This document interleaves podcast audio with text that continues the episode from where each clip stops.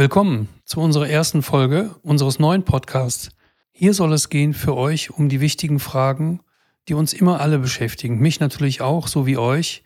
Wie werden wir wieder gesund? Oder finden wir uns damit ab, dass wir nicht so ganz gesund sind? Viel in unserer Gesellschaft, viel auch von den Ärzten, die uns betreuen, die sicher oft sehr, sehr gut sind. Lange Jahre hat man auch schon ein gutes Verhältnis dazu, versuchen uns aber immer an unsere Beschwerden zu gewöhnen. Und wir wollen einfach mal versuchen, ganz allgemein erstmal über mich ein wenig zu reden. Wie bin ich überhaupt dazu gekommen? Warum setze ich mich heute vor die Kamera? Wen interessiert das und was kann ich für euch tun? Ich glaube, die wichtigste Frage, die wir uns stellen müssen, wenn wir nicht gesund sind, warum sind wir nicht gesund?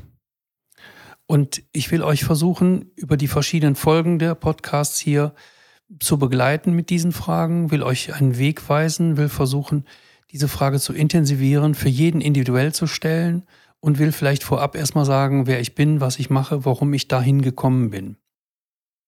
Ganz früh in meiner Kindheit spielte die Warum-Frage die größte Rolle. Ich hatte das Glück, das ist ein Privileg, ich weiß das ja, dass man immer, wenn man Fragen hatte, diese Fragen auch beantwortet bekam.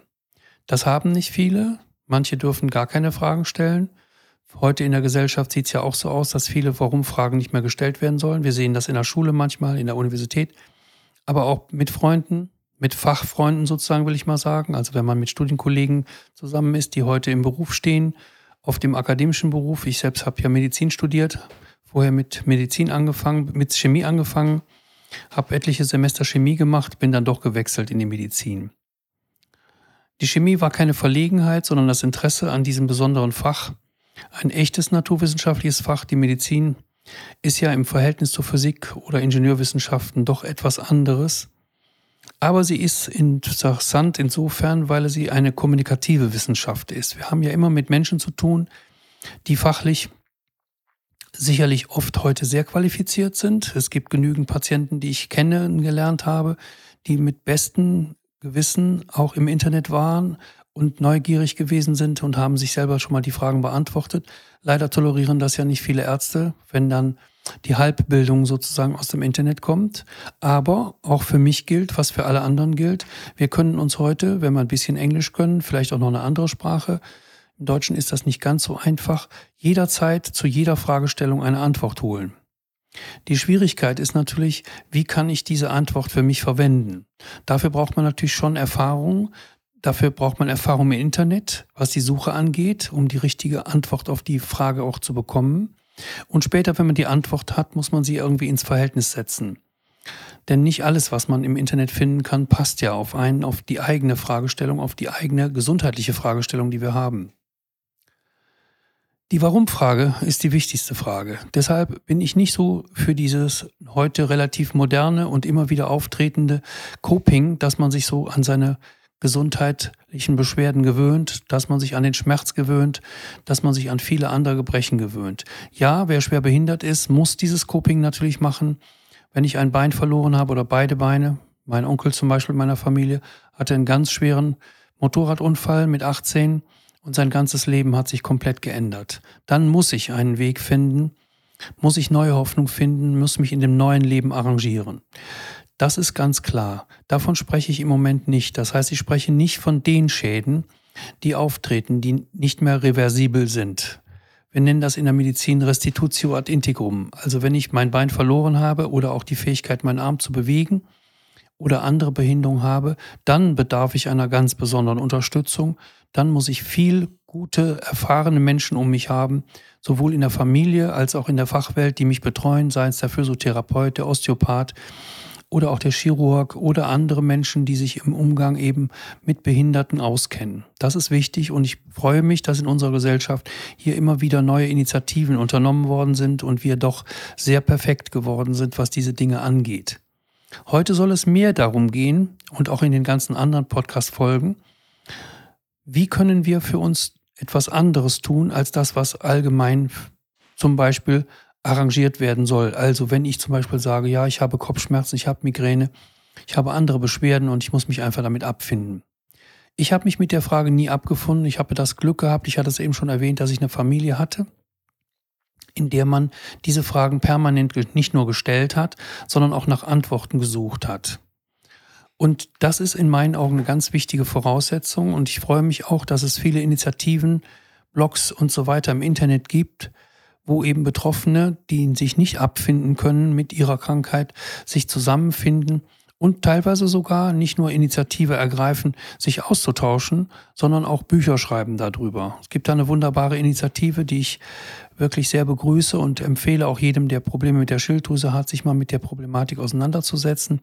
Das Buch heißt ähm, ähm, ja, so ähnlich wie wir sagen Back to Health, aber der Titel ist etwas anders. Die wollen den Wahnsinn stoppen, den sie empfunden haben, rein subjektiv in der Therapie, die man mit ihnen über Jahre veranstaltet hat. Also, wenn wir Fragen stellen, bekommen wir auch andere Antworten und manchmal hilft der Arzt dabei oder wenn der Arzt nicht helfen kann, oder nicht weiter weiß und auch der zweite, dritte, vierte, fünfte, sechste, siebte Arzt nicht weiterhelfen konnte, dann ist es erlaubt und soll auch gemacht werden, dass wir ins Internet gehen und die Frage weiterstellen. Warum aber sitze ich nun hier?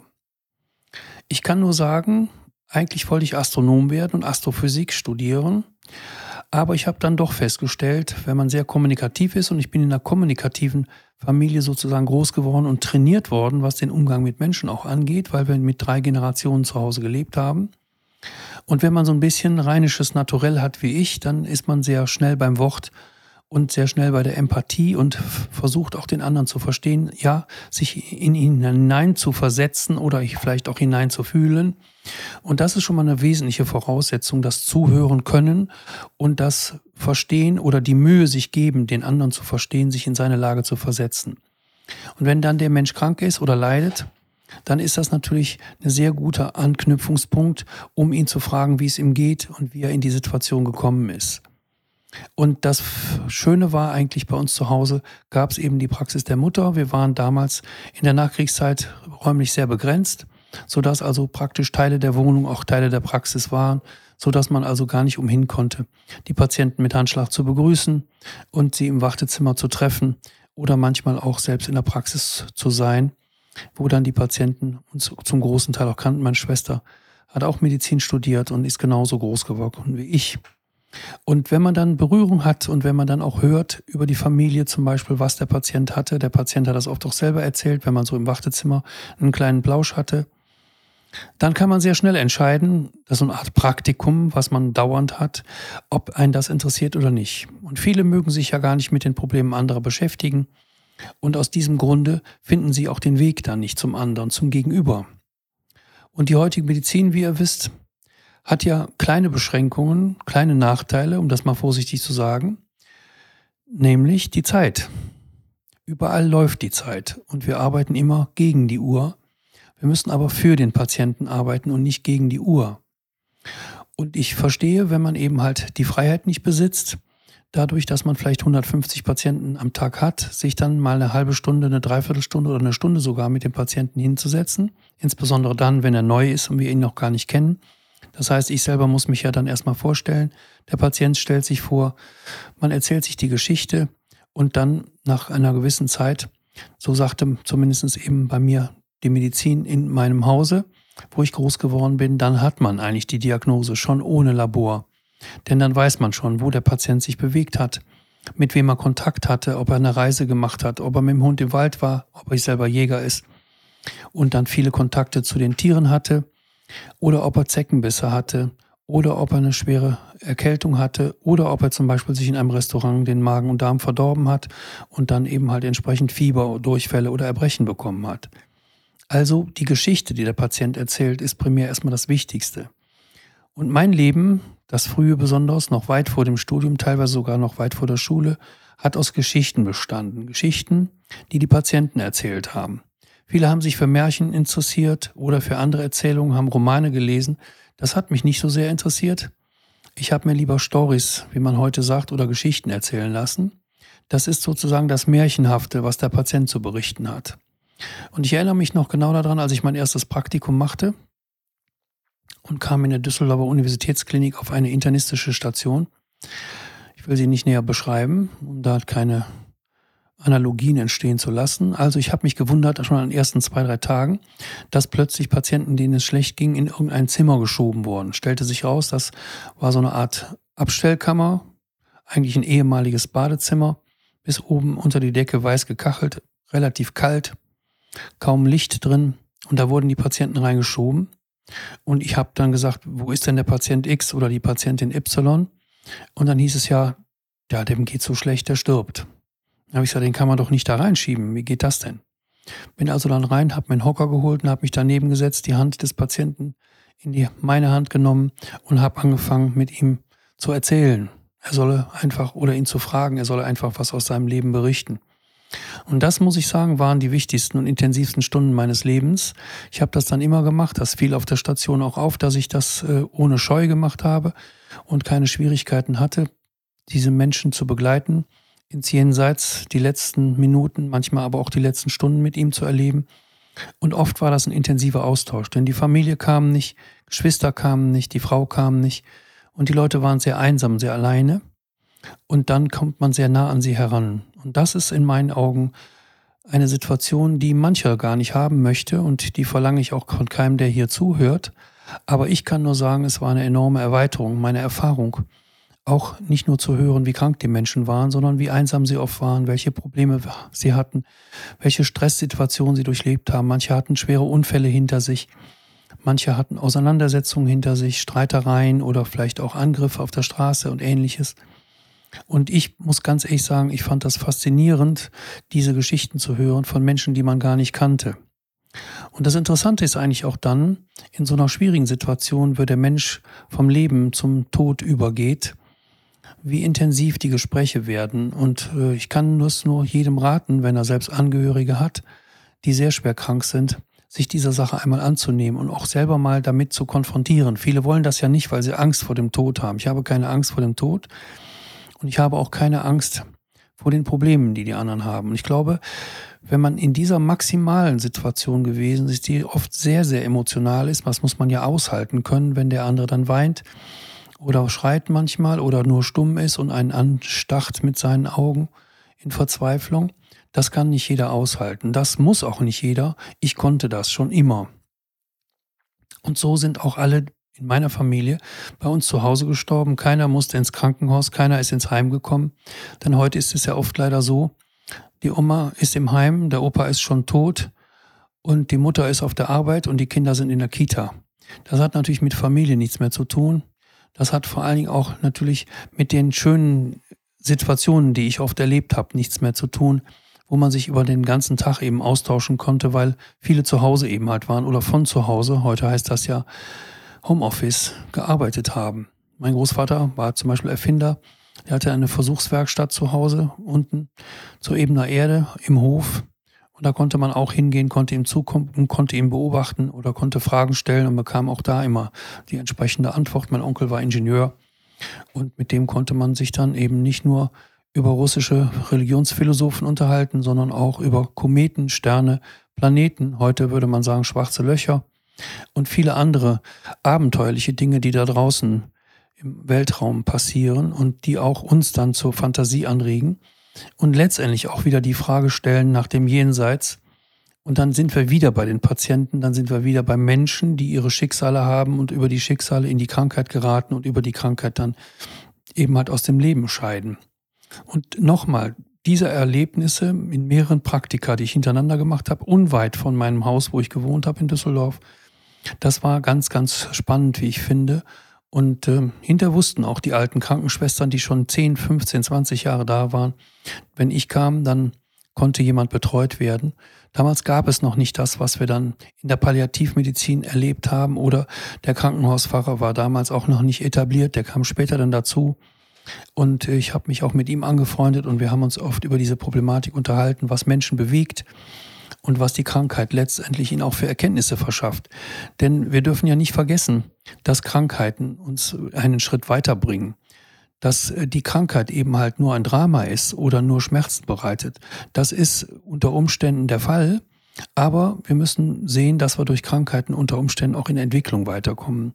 Und nicht nur die Anthroposophen sagen ja, dass die Krankheit uns ein Stück weiterbringen, sondern die Entwicklungsbiologie zeigt das auch bei Kindern zum Beispiel auf, nach Infektionskrankheiten nach Kinderkrankheiten oder manchmal auch nach Unfällen, dann kommen sie zu neuen Erkenntnissen. Also hier muss man auch, und das gilt auch für alle, die jetzt hier zuhören, möglicherweise chronisch krank sind, zunächst mal erkennen, dass Krankheiten für uns eine unglaubliche Chance sind.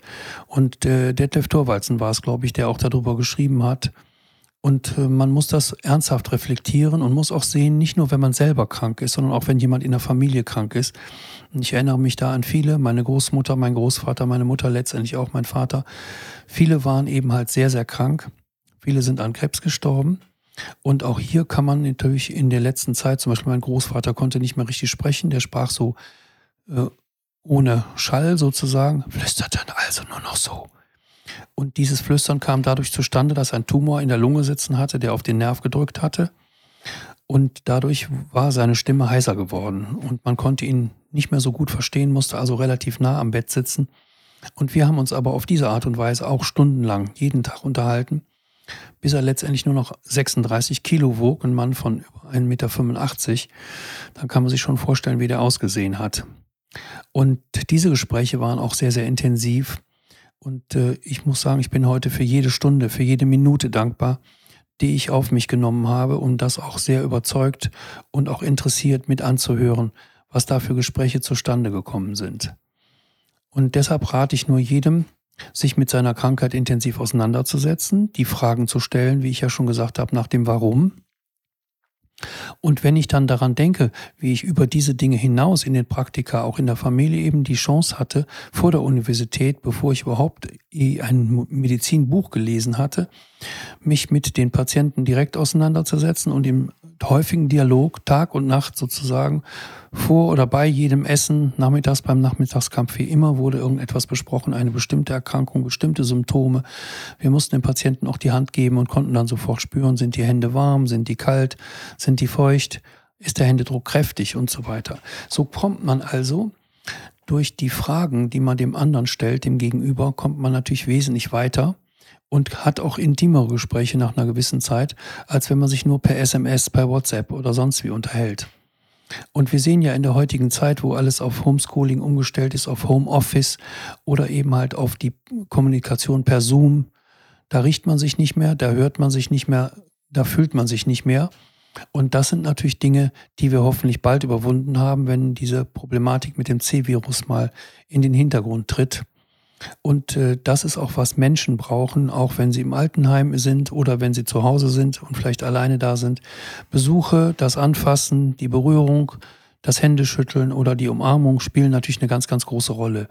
Und wenn man empathisch groß geworden ist wie ich, wenn man eben halt genügend Güte bekommen hat, dann kann man auch wieder viel Güte zurückgeben. Und ich glaube, dass äh, die Eigenschaft, empathisch zu sein und sich in der Empathie noch zu entwickeln und offen zu sein und keine Schwierigkeiten zu haben, auch mit Menschen, die krank sind, umzugehen, die mal stöhnen, die mal weinen, die nicht klarkommen. Wenn man das kann, dann hat man eine wichtige Voraussetzung. Das hat jetzt nichts mit äh, Helfersyndrom oder so zu tun. Nein, das ist eine Eigenschaft, die muss man haben. Das ist eine Empathie, die aus der Tiefe kommt und zum großen Teil eben halt auch aus der eigenen Erziehung oder dem Erleben der Empathie des anderen, der Mutter, des Vaters, der Oma oder auch des Opas oder eben der Geschwister auch, die man hat.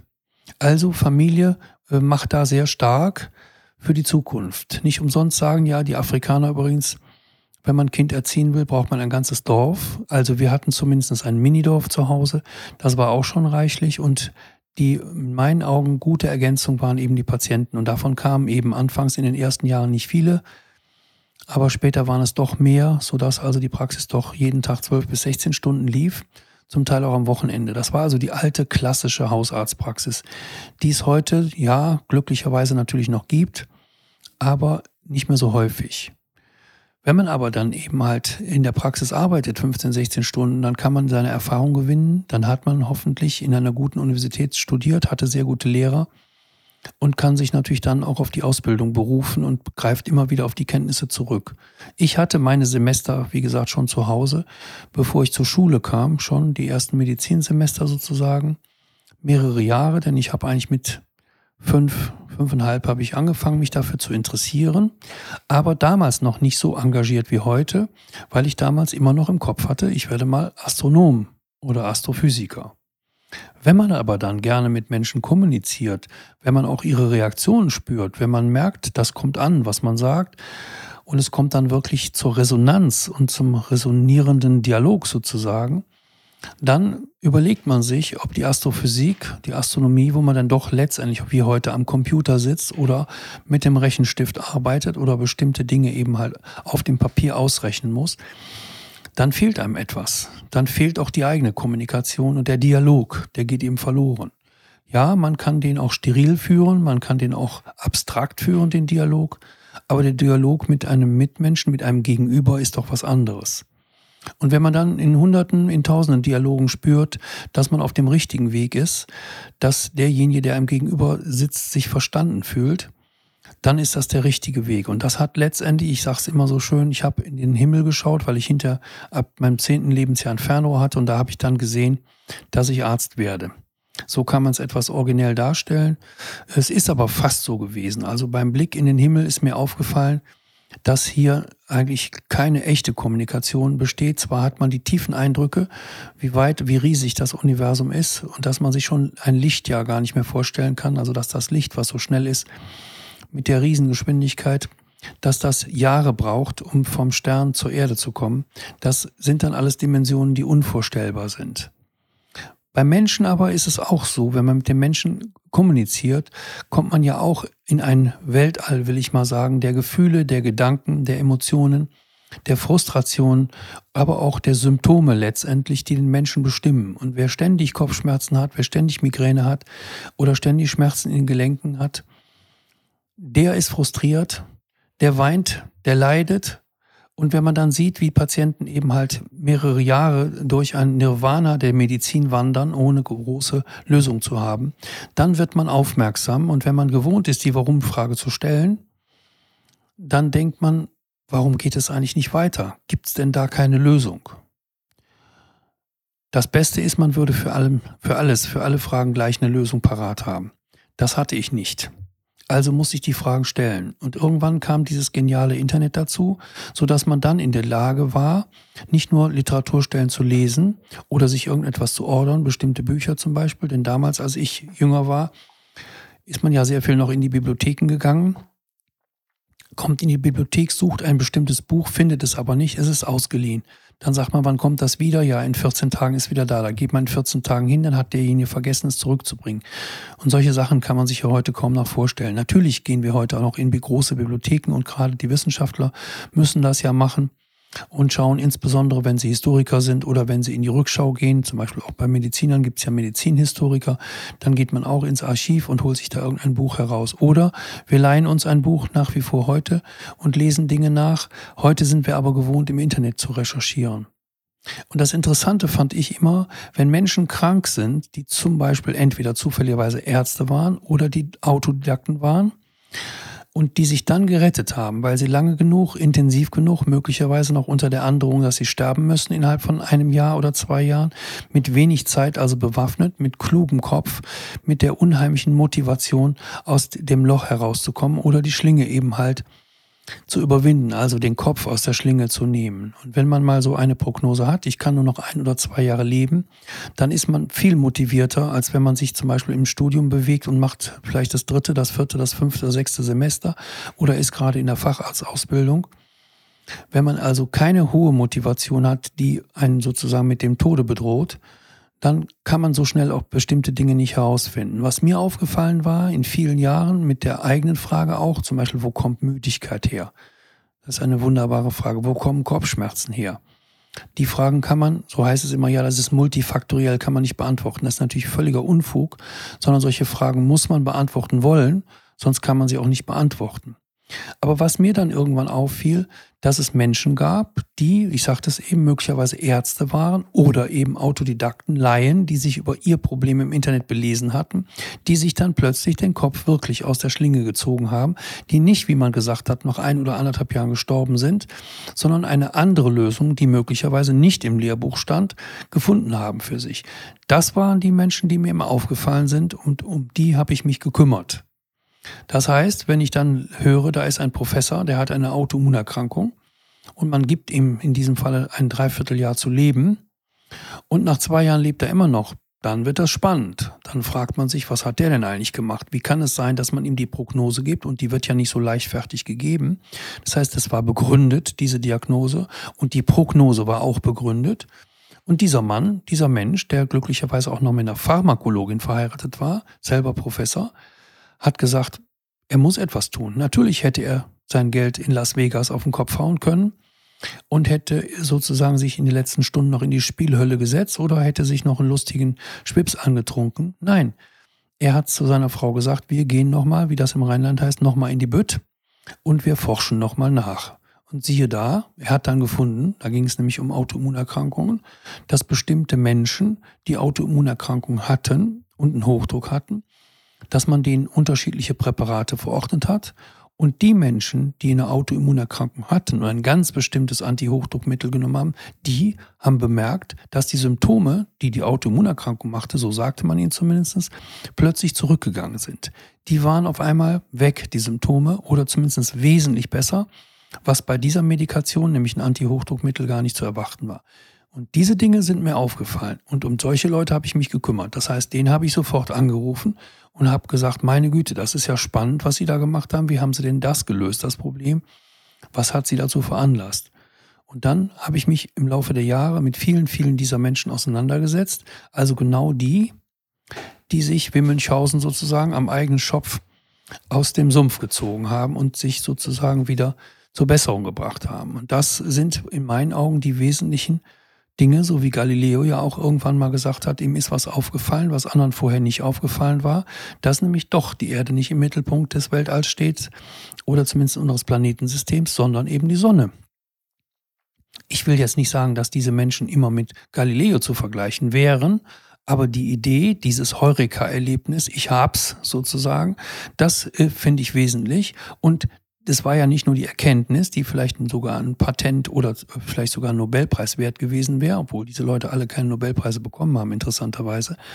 Aber das entscheidend Wichtige war, dass sie ihr Leben ändern konnten und die Prognose, dass sie innerhalb von ein oder zwei Jahren sterben, die hat sich nicht mehr bewahrheitet, weil sie die unterlaufen haben und haben die Warum-Frage gestellt, die offensichtlich andere, Hunderte, Tausende, entweder Mediziner oder auch betroffene Patienten nicht gestellt haben. Warum? Vielleicht, weil sie die Warum-Frage nicht gewohnt sind zu stellen oder weil sie keine Hoffnung hatten, dass, wenn man diese Frage stellt, überhaupt eine Antwort möglich ist. Denn andere haben ja schon das vorausgedacht und haben ja schon gesagt, der Arzt meint, ich bin in einem Jahr tot oder die Krankheit wird nicht besser, das ist eine chronische Erkrankung, die kann man nicht heilen. Ja, wenn man sich damit abfindet, dann braucht man sich auch nicht zu wundern, wenn dann nach einem oder zwei, drei Jahren die Krankheit eben nicht geheilt ist oder vielleicht ich dann auch schon, wie versprochen, schon tot bin. Und äh, es gibt nicht viele Leute, die die Warum-Fragen stellen. Aber interessant ist, dass es immer wieder Leute gibt, die die Warum-Fragen stellen, die dann eine Antwort bekommen. Und so habe ich mich von einem zum anderen gehangelt, der eben halt entweder als Arzt, als Professor oder eben nur als Betroffener, als Autodidakt sich belesen hatte, neu über das Thema reflektiert hatte, ohne in den alten Bahnen, in den alten Furchen, wie das im Feldweg und Waldweg, wie ich das in der Eifel kennengelernt habe, wenn dann der Trecker durch den Schlamm gefahren ist und anschließend kam der Frost, dann konnte man genau nur in dieser Spur fahren. Und wenn man eben halt dann die Spur verlässt, dann befindet man sich sozusagen im Off, befindet man sich im Wald und äh, fährt gegen einen Baum oder versackt irgendwo im Graben. Das ist das, was andere befürchten. Deswegen fahren sie lieber wie die Straßenbahn auf der festen Schiene. Aber wenn man einmal gelernt hat, zu sagen, mach doch nichts, ich kann auch links und rechts abbiegen, wenn ich mich auch im Wald verirre, dann muss ich sehen, dass ich wieder nach Hause finde. Dann kann ich aber im Wald eben halt auch mal die Dinge sehen, die links und rechts im Waldweg oder links und rechts sich vom Waldweg befinden. Dann finde ich die Pilze, dann finde ich die Walderdbeeren oder ich finde die Blaubeeren zum Beispiel, die ich auf der normalen Straße nicht finde. Und so muss man eben halt auch die Erkenntnisse sehen. Das ist nämlich letztendlich Forschung, das ist Empirie, das ist sozusagen die Frage, die neugierige Frage, warum oder wie funktioniert das? Was hält denn die Dinge letztendlich zusammen? Und wenn man diese Frage nicht stellt, bekommt man keine Antwort. Und wer nicht auf den Berg will, der kommt auch nicht da hoch. Und deshalb ist es so wichtig, dass wir nicht verlernen, gerade in der heutigen Zeit, diese Frage zu stellen. Und ich muss mal sagen, das ist jetzt nicht unbedingt meiner Person geschuldet, sondern ist sicherlich auch die Hilfe meines Umfeldes, was mich auf die Idee gebracht hat, diese Fragen eben nicht äh, auszulassen oder sie einfach überhaupt nicht mehr zu stellen. Ich weiß, dass das leider in vielen Familien so ist. Ich weiß, dass es leider auch in den Universitäten und Schulen so ist. Da fragt man eben nicht warum. Und äh, in der Zeit, in der ich groß geworden bin, da bin ich auch noch stolz drauf, in den 50er, 60er, 70er, 80er Jahren, des letzten Jahrhunderts sozusagen. Da war das noch üblich, wenn jemand die Meinung A hatte und der andere hatte die Meinung B, egal ob er Schüler war, Lehrer war, Professor war oder Wissenschaftler, dann wurde diese Frage noch offen diskutiert. Da gab es noch einen Diskurs, eine Auseinandersetzung. Man hat sich die Argumente noch angehört des einen und auch des anderen. Und am Ende hat man vielleicht nochmal nachgefragt und dann konnte man abwägen, welche Argumente der eine zu seiner Überzeugung oder zu unserer Überzeugung genannt hatte. Und das war eben bei beiden so. Heute ist das ja leider verloren gegangen. Ist eigentlich schade und auch in der heutigen Zeit, wo wir viele Informationen zur Verfügung haben, eigentlich unfassbar, dass der Diskurs gar nicht erst entsteht, dass andere, die eine andere Meinung haben, beleidigt werden. Dafür habe ich überhaupt gar kein Verständnis. Denn es kann sein, der eine sagt, es wird warm, der andere sagt, es wird kalt. Und äh, wenn man offen und ehrlich ist, kann man diese Argumente auf den Tisch legen und muss nicht mit dem L-Begriff kommen, wo man dann eben halt sofort in die schlechte Ecke gestellt wird. Das hat mit Kultur, das hat mit Verstand, mit Wissenschaft und mit Diskurs, mit echtem wissenschaftlichen Denken überhaupt nichts mehr zu tun. Das ist aber leider heute sowohl in Fachkreisen als auch in der Öffentlichkeit, auch unter Freunden ist das gang und gäbe geworden, wenn man die falsche Meinung hat. Hier, Betonung liegt auf Meinung, nicht auf Wissen. Dann muss man sozusagen ins Gras beißen und ist an der Diskussion dann auch nicht mehr beteiligt. Wenn man Pech hat, kann man auch nicht mehr zum Essen kommen oder wird nicht mehr eingeladen. Das finde ich traurig und da sollten wir uns einfach mal wieder rückbesinnen und vielleicht mal ins letzte Jahrhundert zurückgehen und mal schauen, wie da so mancher Dialog gelaufen ist und wie friedlich, anständig und integer man diskutiert hat.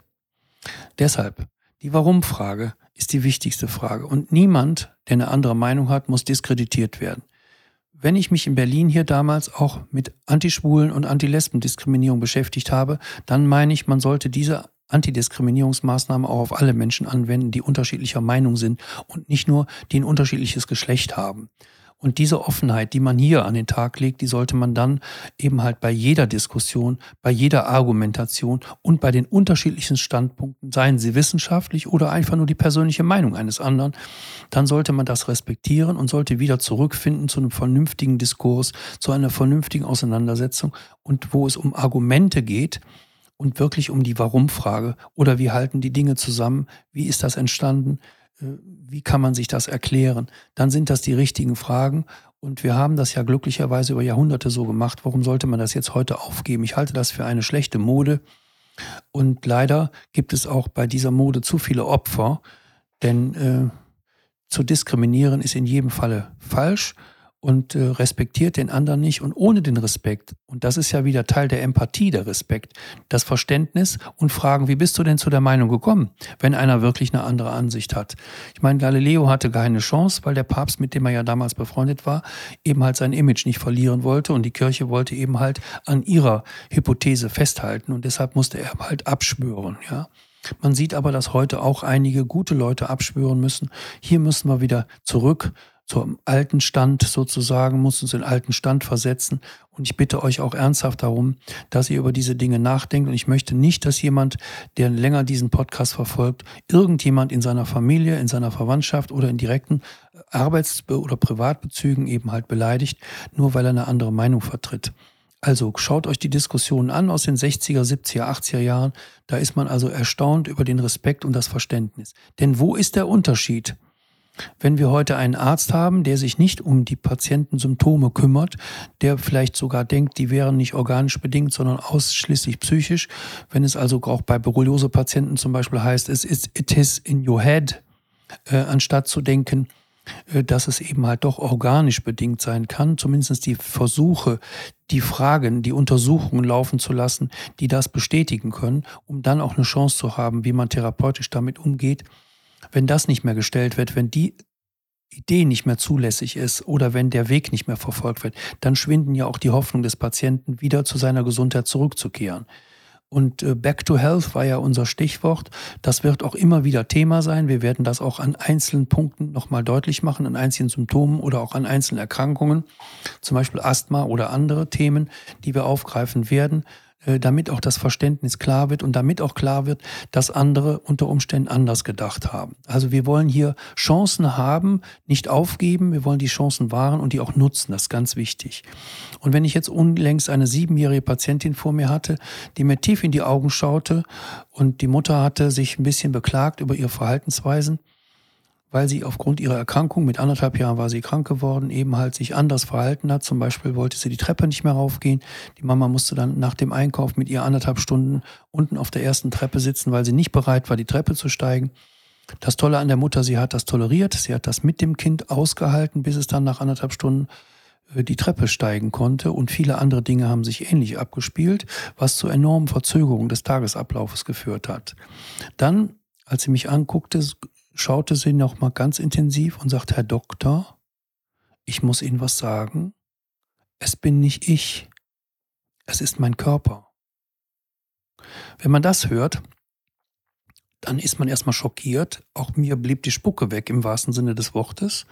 Aber das Kind hat vollkommen recht. Ich habe gesagt, du bist hier die beste Ärztin im Raum. Du hast vollkommen richtig erkannt, ohne Studium ohne wesentliche Schuljahre hinter sich zu haben, schon gar keine höhere Schule, hat dieses Kind vollkommen richtig, intuitiv erkannt, dass ihr Körper sozusagen fremdbestimmt wird.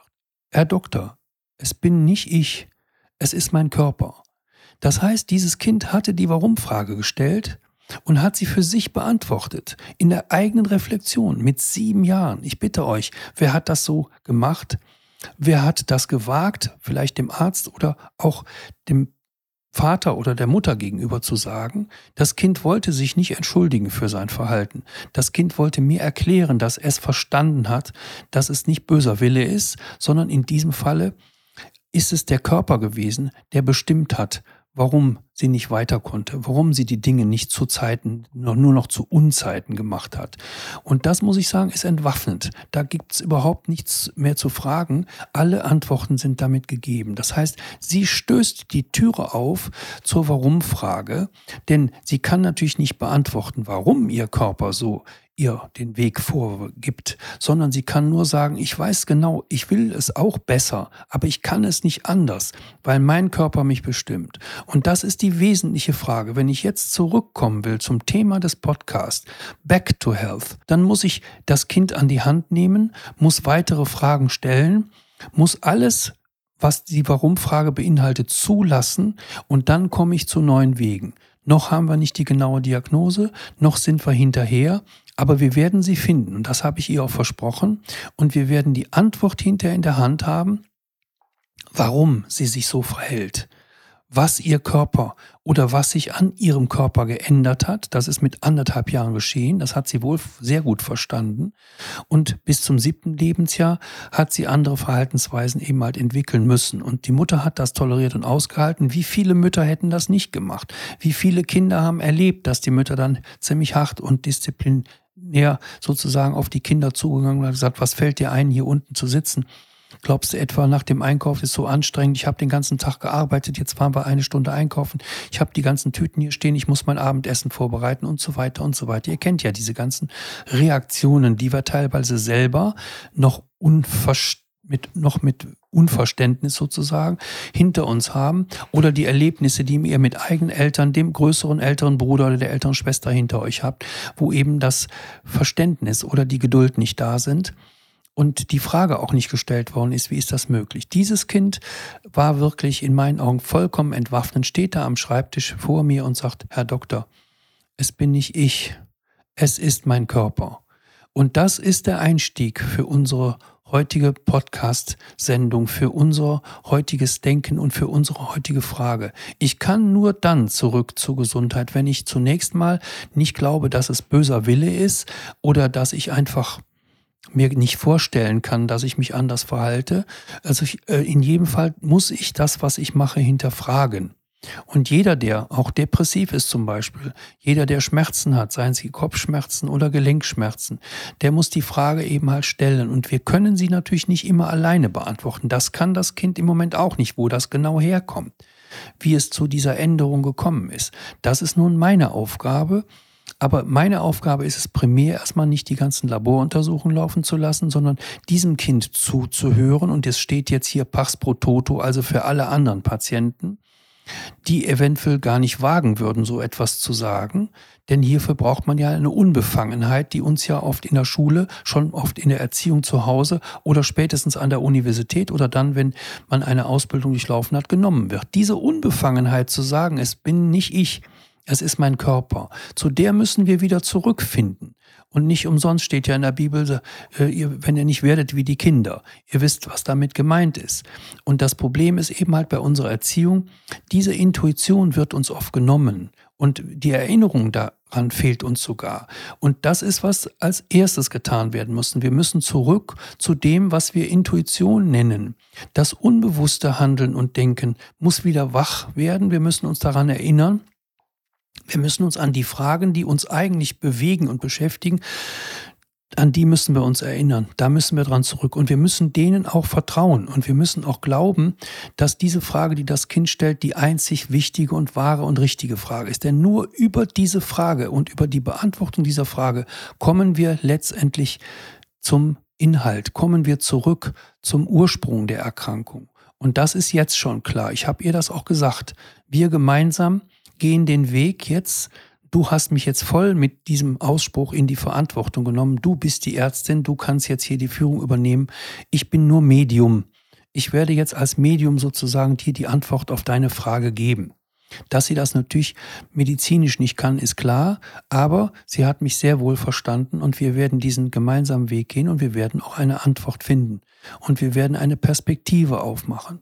Und deswegen sage ich, und das vielleicht jetzt zum Schluss, wenn ihr euer Leid habt, wenn ihr eure Krankheit habt, von Depression bis Aggression oder eben halt teilweise auch von Panikattacke bis zu Gelenkschmerzen, für all diese Dinge gibt es Ursachen. Und die Ursachenforschung, die Frage nach den Ursachen und auch der Weg dahin, es gibt nämlich bestimmte Untersuchungen, die kann man mit jedem Patienten machen. Aus dem Blut, aus dem Speichel, aus dem Urin, aus dem Kot. Man kann alles heute untersuchen, man hat wunderbare Labore zur Verfügung. Natürlich muss man nicht alles machen von A bis Z. Dafür braucht man schon das Medium in diesem Fall. Und die Fragen müssen natürlich sortiert werden. Ich kann nicht wahllos alles von A bis Z durchdeklinieren.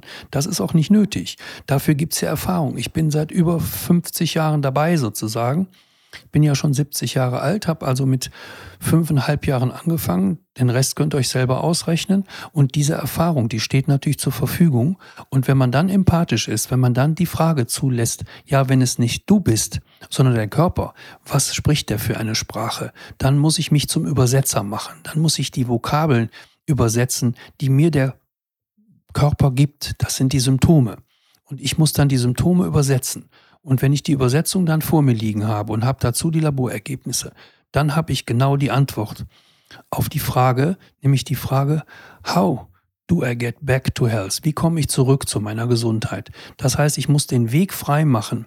Ich muss den Kompass in der Hand haben. Ich muss eine vernünftige Karte haben. Und dann muss ich mich auf den Weg machen. Und der Begleiter ist immer der Patient. Also ich nehme dieses siebenjährige Mädchen mit auf ihren Weg ich werde als Medium immer bei ihr sein und werde die Frage beantworten, damit sie auch sagen kann, ja Doktor, ich bin auf dem Wege back to health. Ich freue mich also, wenn ihr dabei gewesen seid. Ich freue mich, wenn eure Probleme euch jetzt neu bewegen, wenn ihr neue Fragen stellt. Und das wird der Weg sein, den wir gemeinsam gehen mit den verschiedenen Themen, die ihr anregen dürft. Ihr dürft uns schreiben. Schlagt etwas vor. Ihr könnt auch sagen, ich bin depressiv, ich kann nicht mehr denken, ich bin zu müde, ich habe irgendeine Krankheit, ich habe ständig Fieber. Stellt die Fragen und wir richten uns danach. Wir bauen das aus und ihr werdet viel Freude haben. Ihr werdet wirklich auch merken, wenn ihr zu eurer Intuition zurückkommt und zu den wichtigsten Fragen im Leben, dann kann ich auch die Antworten geben. Helft mir dabei und ich freue mich schon aufs nächste Mal. Alles Gute, bis dahin.